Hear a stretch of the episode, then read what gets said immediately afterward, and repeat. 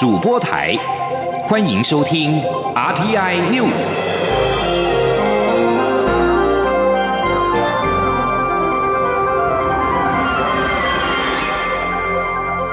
听众朋友您好，欢迎收听这节央广主播台提供给您的 RTI News，我是张顺祥。美国白宫的国安顾问苏利文七号表示。美国会采取一切可能的威吓跟外交行动，确保中国不会武力犯台。为了避免俄国入侵乌克兰，美国总统拜登跟俄罗斯总统普廷七号举行两个小时的视讯会谈，讨论乌克兰等议题。白宫表示，拜登对俄罗斯在乌克兰周围增派部队，表达美国与欧洲联盟的深切关切。并明白表明，一旦军事升温，美国跟盟邦将会以强烈的经济及其他措施回应。苏利文七号在白宫媒体简报拜登与普廷的视讯会议时，被问及若俄罗斯入侵到乌克兰，中国可能同时采取行动武力犯台，美国是否做好应应的准备？对此，苏利文表示。美国将采取威吓与外交的一切行动，以确保台湾永远不会发生这样的状况，并致力避免乌克兰遭到入侵。这是我们的目前政策目标，这是我们目前采取的步骤，也是拜登向普廷传递的讯息。至于台湾，苏利文指出，过去八个月。美国在印太地区所做的全部努力，也是为了避免中国选择的任意情况发生。此外，美国参众两院的军委会七号公布二零二二年财政年度的国防授权法案，法案建议美国国防部邀请台湾参加二零二二年环太平洋的军演，同时也呼吁美国国防部制定计划，协助台湾促进不对称的防卫能力。在西方国家担心俄国准备入侵乌克兰之际，美国总统拜登跟俄罗斯总统普京计划举行两个小时的视讯会谈，讨论的是乌克兰等议题。白宫表示，拜登对俄国在乌克兰周围的军事行动表达严重关切。伯克林姆宫则是在会后表示，希望两位领袖能够举行实体的会谈，讨论两国自冷战结束以来最糟糕的关系。美国以中国侵犯人权为理由，宣布外交抵制二零二二北京冬季奥运。国际奥林匹克委员会七号表示尊重。土耳其的维吾尔人则是表示欢迎，并呼吁其他国家跟进。目前旅居土耳其的维吾尔人据估计有五万人，是中亚以外最大的维吾尔族群。土耳其人跟新疆的维吾尔族广义上同属。突厥民族、突厥语系，而且一样信奉的是伊斯兰教，在民族的情感上面相当的亲近。土耳其新闻报道也常用“兄弟”一词来称呼新疆的维吾尔族。一名在伊斯坦堡贩卖维吾尔货品的四十岁维吾尔妇女表示：“中国这些日子在那里对维吾尔族进行种族灭绝，杀害数百万人。”在这种情况之下，在中国举办奥运是荒谬可笑的。澳洲智库日前公布一项年度报告，对二十多国家的亚洲影响力做出了评比。报告指出，COVID-19 二零一九冠状病毒疾病的疫情冲击之下，北京对亚洲地区的影响力首先下降。相较之下，对手美国今年逆转前几年对该地区影响力下降的趋势。然而，美中阵营在军事开支都出现逐年增长的情况之下，使得亚洲地区有爆发战争的风险。请听以下专题报道：一起听世界。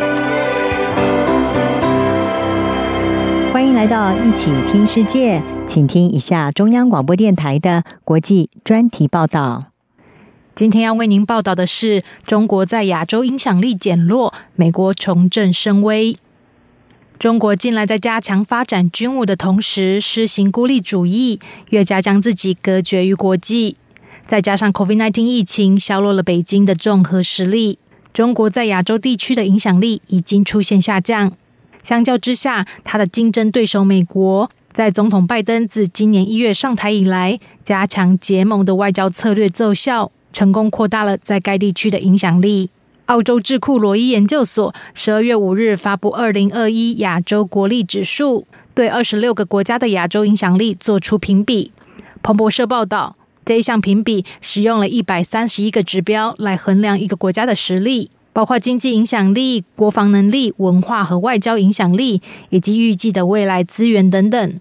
今年榜上多数国家的评分比起去年有所下降，这主要反映了疫情的长期影响。而和前几年一样，美国和中国仍然是亚洲地区影响力最大的国家，分占第一和第二。然而，美中的命运在疫情的第二年有所翻转。从二零一八年开始进行这项年度评比以来，今年美国的评比得分首次上升，得分为八十二点二，较二零二零年的八十一点六上升，显示美国在亚洲重振声威。而中国的评分首现下降，得分为七十四点六，对该地区的影响力降低。而才在去年，这一份评比指出，中国和美国的实力差距正在缩小，北京甚至很可能最快在二零三零年代超越美国。不过，今年的最新报告显示，这个趋势已经被逆转。澳洲金融评论报道，美国的评比得分上升是受益于外交影响扩大。美国在拜登政府上台以来，改变了前总统川普的“美国优先”外交政策。不仅捐赠许多疫苗，也致力打造国际结盟，并且和盟友强化在气候变迁、发展融资等领域的合作。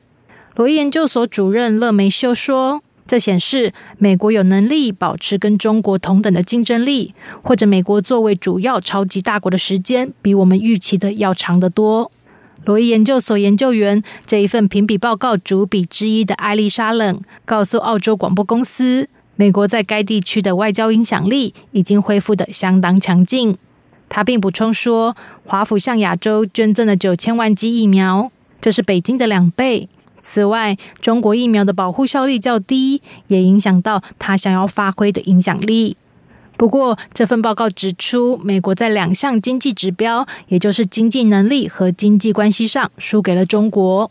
这主要是因为中国已经申请加入跨太平洋伙伴全面进步协定，而拜登政府并不打算要重返前总统川普退出的这一项协议。另外，值得注意的是，中国在军事能力上有所增长。尽管报告指出，至少在二零三零年之前，预计中国的军费开支仍将远远落后于美国的国防开支。专家指出，华府必须对这几项关键领域提高关注。日经亚洲报道，中国经济预期仍会领先美国，但它的成长率充满不确定性。中国很难再看到过去高经济成长率的主因是，当前国内面临到多项的结构性弱点，包括人口老化、出生率无法提升以及高债务负担。罗伊研究所主任勒梅修说，这些问题都会影响中国发挥对外影响力。勒梅修并说。中国永远不会像美国曾经那样的占据主导地位，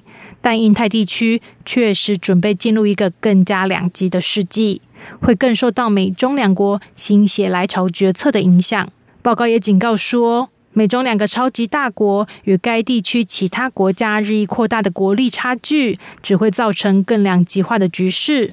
华盛顿的盟友会越来越依赖美国的战略和军事能力。而中国则会寻求跟拥有核武的俄罗斯、巴基斯坦和北韩建立起更紧密的伙伴关系。罗伊研究所预测，到二零三零年，四方安全对话的成员国美国、澳洲、印度和日本，他们的国防预算总额将达到至少一点二兆美元。中国与其盟友的军事花费将会达到七千四百四十亿美元。该研究所警告，随着美中阵营军费开支持续增加。亚洲地区可能会面临重大战争风险。以上专题由央广编译，张雅涵撰稿播报。谢谢收听。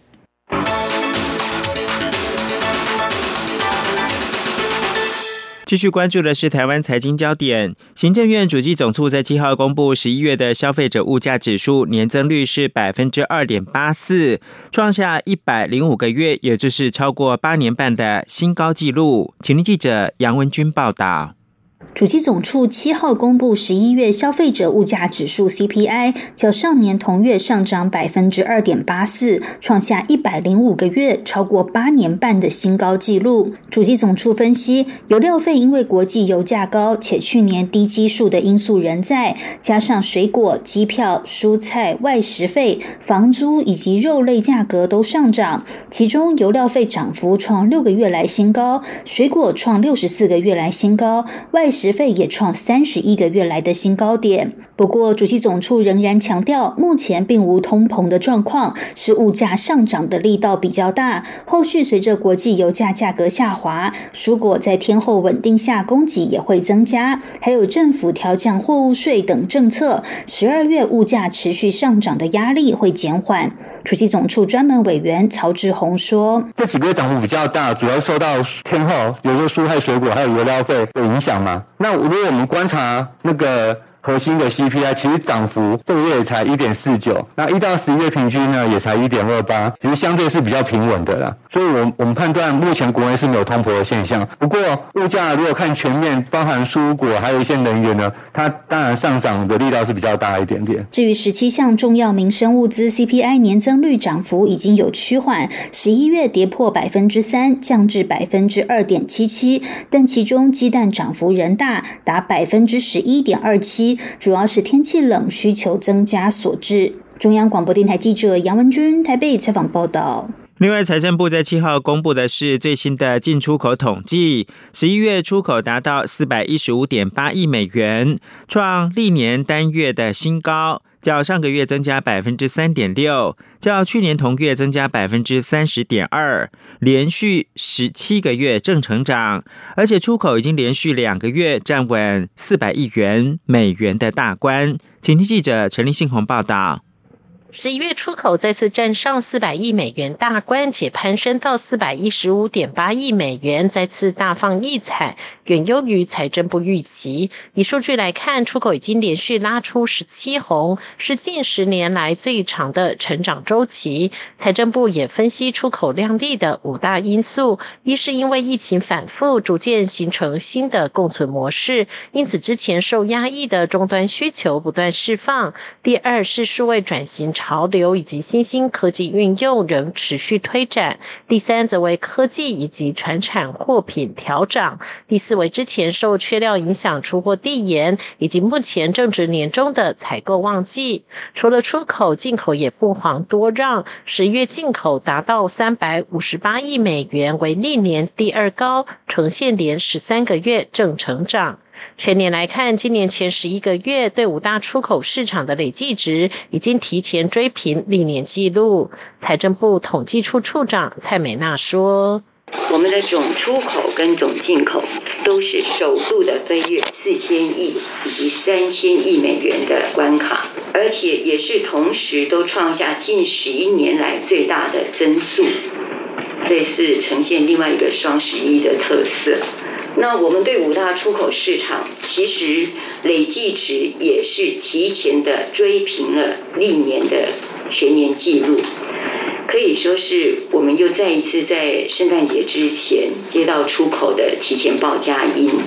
财政部也表示，这一波由科技和船产共同造就的出口荣景，使得主计总处再次上修今年的出口展望，预计第四季年增率上升至百分之二十四，而且规模值高达一千两百零八亿美元。目前看来，达标几率相当高。这也显示，国内这一段时间积极投资的产能陆续开出，正好能够支应各项新兴的科技运用需求，以及东西方年底采购旺季。今年第四季可能是有史以来最旺的一季。中央广播电台记者陈琳信鸿报道。而在刚刚收盘的欧美股市表现方面呢，因为对 Omicron 的呃，危险性忧虑是消退的，连两天都是大涨。美股的纳斯达克指数涨超过了百分之三。详细的数字方面，伦敦金融时报白种股价指数大涨了一百零七点，收在七千三百三十九点。法兰克福 DAX 三十指数竟扬了四百三十三点，或百分之二点八二，收在一万五千八百一十三点。巴黎 CAC 四十指数飙涨了一百九十九点，将近两百点，或百分之二点九一。来到七千零六十五点，也写下今年最大的涨幅。在美国股市的表现方面，道琼工业指数晋扬了四百九十二点，或百分之一点四零，三万五千七百一十九点作收。标准普尔指数涨升了九十五点，或百分之二点零七，收在四千六百八十六点。科技类股为中心，纳斯达克指数大涨了四百六十一点，或百分之三点零三，收在一万五千六百。百八十六点，在费城半导体指数方面是晋扬了一百八十八点，或百分之四点九七，将近百分之五，是收在三千九百八十八点。这里是中央广播电台。是阳光，像台湾之光穿透世界之窗；是阳光，像神鹰翅膀环绕地球飞翔。现在是台湾时间清晨六点四十六分，我是张顺祥，继续把新闻焦点关注到是台湾的立法院，在七号三读通过了《运动产业发展条例》部分条文修正案，明定盈利事业捐赠运动业跟赛事，可以在新台币。一千万元以内，按照捐赠的金额的百分之一百五十，自其当年度盈利事业所得额当中减除，有助于刺激企业投入到运动产业。而身兼中职会长的立法院副院长蔡其昌认为，该运产条例修正通过之后，对于催生中职的第六队将是一大利多。请听央广记者杨仁祥、江昭伦的采访报道。为提高民间企业扩大体育投资的诱因，立法院会七号三读修正通过《运动产业发展条例》，未来盈利事业捐赠运动业和赛事，可在新台币一千万内，按捐赠金额的百分之一百五十，自其当年度盈利事业所得额中减除。另外，为有利运动产业发展，地方政府得设置运动发展基金，同时也删除过去政府投资运动产业持股比例不得超过百分之五十规定，盼借此促进职业和业余运动发展。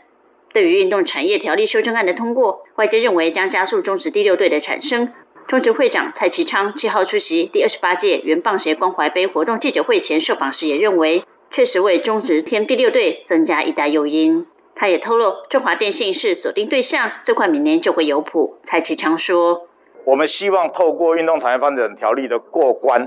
以及我们联盟对于加盟条件的一种弹性化。”我们希望能够吸引这个最有潜力的这些的的这个呃第六队最有潜力的企业来加入职棒的第六队，所以中华电信是我们潜在的一个对象。但事实上不止中华电信，其实还有人。所以我们希望，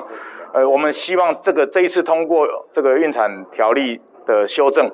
无非就是希望能够让诱因加大。体育署同样乐见运产条例修正案通过，认为对于职业运动环境的发展将有很大的帮助。副署长林哲宏说：“国内目前的职业团体大概除了职棒之外，还有 P League 哈，还有 T One 的篮球这两个项目，对未来的一个职业运动发展哈，我确实是有帮忙。包括我们现在很多的企业联赛，万一慢慢慢慢有机会的话，它这些可以慢慢走上职业化，我相信是一大注意的。”至于受捐赠对象上限方面，三读后的修正条文中规定，专户接受盈利事业捐赠，每年累计金额以三十亿元为限，并可在该总额限度内，针对不同运动种类及受赠对象，订定得收受捐赠金额上限。体育署表示，将会在半年内制定执法，让各界有所依循。中国媒体记者杨仁祥、张昭伦台北采访报道。此外，为了鼓励青壮退伍的军人从事农业，立法院会在三读通过了修正农民健康保险条例以及农民退休除金条例，明定五十岁以下没有领取退休俸或者是退伍金的退伍军人，返乡务农可以申请参加农保，并且缴交农退除金。此外，为了避免远警因为犯轻微的案件而动辄遭到免职，影响到服公职的权益，立法院会三读修正通过了《警察人员人事条例》。未来警察只要是不是犯了内乱、外患、贪污、强盗等罪嫌，遭判有期徒刑，但经过宣告义服社会劳动，除非不履行社会劳动的处罚，可以不用予以免职。